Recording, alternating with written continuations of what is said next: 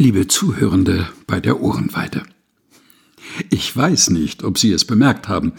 Sie hören heute am ersten Tag des Jahres 2023 tatsächlich die 1000. Folge der Ohrenweide.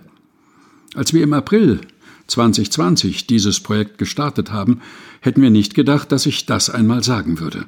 Und doch haben wir inzwischen tausend kleine Hörgeschenke zum Innehalten, Nachdenken und Hoffnung geben für Sie auf den Weg gebracht. Um das zu feiern, haben wir uns etwas Besonderes ausgedacht.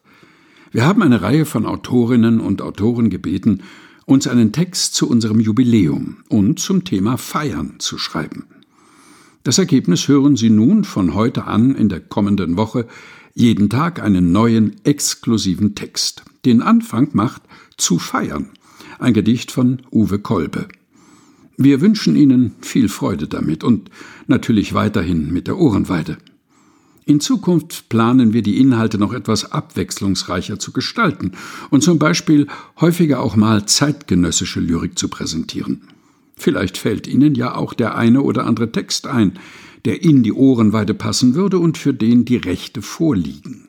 Dann nehmen Sie doch gerne Kontakt mit uns auf und schreiben Sie uns unter info@evangelisch.de. Das gilt natürlich auch für Anregungen, Rückmeldungen, Kritik und natürlich besonders gerne Lob.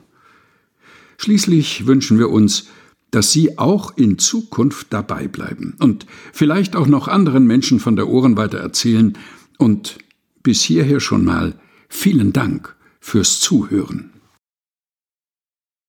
Uwe Kolbe zu feiern. Der Lärm aber ist die impertinenteste aller Unterbrechungen, da er sogar unsere eigenen Gedanken unterbricht, ja zerbricht. Schopenhauer. Die Stadt, in der ich lebe, wünscht die Hauptstadt des Feuerwerks zu sein. Also wer oder was? Die Stadt? Ich sage mal so, es knallt. Es knallt oft.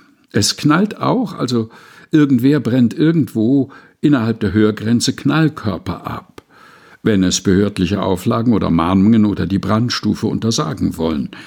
Mit Leidenschaft jenseits des üblichen Silvesterknalls. Zu gern gerade im Hochsommer.